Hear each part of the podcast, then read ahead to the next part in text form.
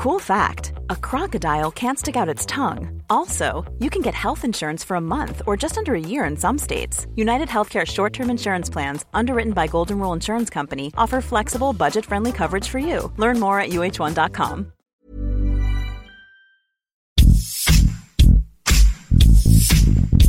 ¿Quién es? ¿Qué hizo? ¿Qué es de él? En este podcast le damos seguimiento a la vida de famosos y no tan famosos, políticos y no tan políticos, y aquellos que siguen dando de qué hablar. ¿Qué fue de...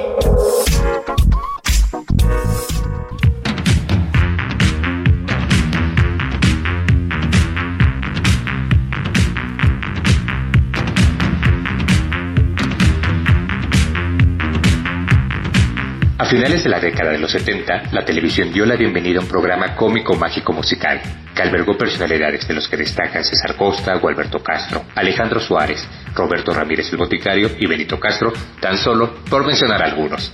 Sin embargo, hubo una mujer que, pese a su breve participación en los sketches, quedó grabada en la memoria y corazón de los mexicanos. Soy Ramón Alfaro, editor web del Heraldo de México, y juntos descubriremos que fue de la gran Gina Montes. Regina Inés Barbosa, nombre real de la ex vedette, nació en Brasil el 11 de enero de 1944 y heredó su pasión por el baile gracias a sus padres, quienes también trabajaron en el mundo del espectáculo. Gina se involucró en los shows de entretenimiento a la edad de 7 años, cuando formó con sus hermanas un grupo infantil que con el tiempo le fueron dando fama. En el año de 1976 viajó a México para buscar oportunidades. Fue entonces cuando se integró a un grupo de bailarinas cubanas, trabajando en el centro nocturno La Ronda. Allí debutó como solista y al mismo tiempo logró incursionar como bailarina en el programa de televisión Vamos a Cantar, que se realizaba en aquel entonces la estrella del rock and roll, César Costa. El cantante junto con el productor de televisión Humberto Navarro la invitaron a participar en el programa La Carabina de Ambrosio, el cual la convirtió en el sex symbol de la época por su figura y extraordinaria belleza. Sus apariciones no duraban más de 40 segundos y su baile era la atracción principal de las cortinillas de entrada y salida con la canción Quartz de la banda francesa del mismo nombre. Usaba enormes botas que le llegaban a las rodillas y conjuntos de luces que marcaban su espectacular figura, producto del ejercicio. La participación de Gina también consistió en contar chistes blancos y apoyar en sus fallidos trucos de magia a Beto el boticario, a quien siempre le contestó The Thank You como respuesta al thank you que le daba. Acabas de ganar el concurso Novia por un día de Marty Gray. Ay, ¿por qué gané yo ese concurso? Ganaste por tener los ojos verdes como el mar. No, yo no tengo los ojos verdes, mis ojos son negros, fíjate bien. Es cierto. Así es que perdí. Mis ojos no son como el mar. Sí, son como el mar, como el mar negro. ¡Ganaste, bebé! La Carolina de Ambrosio dejó de transmitirse en 1987. No obstante, la brasileña dejó el programa en 1985, tras quedar embarazada. Su apresurada salida dio paso a que se generaran teorías sobre su persona, destacando que había sido víctima del secuestro, había perdido la vida o incluso que se había suicidado. La figura de la ex quedó en el misterio hasta que reapareció en 2009 para aclarar todos los rumores sobre su desaparición.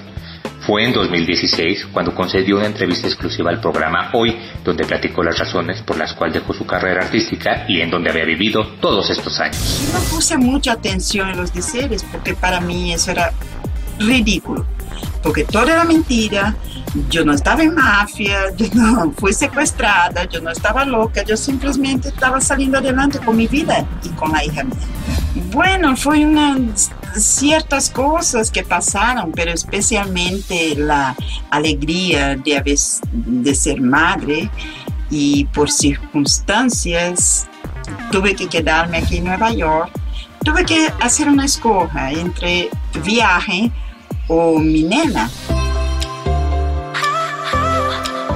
Gina Montes sostuvo una relación con el músico Carlos Macías, de quien quedó embarazada. Planeó regresar a la televisión mexicana después de dar a luz, pero en sus visitas a Estados Unidos, el médico le prohibió rotundamente continuar viajando, por lo que tuvo que quedarse en la nación americana los nueve meses de su embarazo. Por desgracia, ese tiempo fue suficiente para que perdiera sus documentos para trabajar en nuestro país. Fue entonces cuando decidió tomar la decisión más importante de su vida, radicar en la ciudad de Nueva York. Posteriormente a estos hechos, se casó con el cubano Rolando Márquez. La brasileña aclaró que prefirió dedicarse a su hija Judith y dejar la farándula, No obstante, explicó que tuvo que dedicarse a muchas cosas para poder salir adelante. Entre ellas fue trabajadora del hogar, cocinera, chofer y hasta bordadora. Actualmente la sex symbol de la década de los 80 no trabaja, pero sigue dedicada en cuerpo y alma a su hija y su sueño es convertirse en abuela. Gracias a las imágenes que duraban tan solo 40 segundos a la entrada y salida del programa en la pantalla nacional, gracias a su sensual rutina de baile y su risa singular. Sin lugar a duda, el talento de Gina Montes, a pesar de los años, seguirá estando presente en el corazón de los mexicanos por varias generaciones. Thank you. Thank you. ¿Qué fue de...? Escucha y descarga un episodio nuevo cada semana con algún personaje que seguro no recordabas. Encuéntranos en todas las plataformas digitales de El Heraldo de México.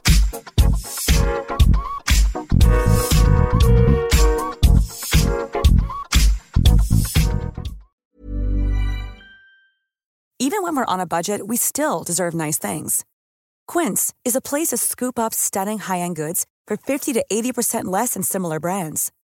They have buttery soft cashmere sweaters starting at $50, luxurious Italian leather bags, and so much more. Plus, Quince only works with factories that use safe, ethical, and responsible manufacturing. Get the high-end goods you'll love without the high price tag with Quince. Go to quince.com/style for free shipping and 365-day returns.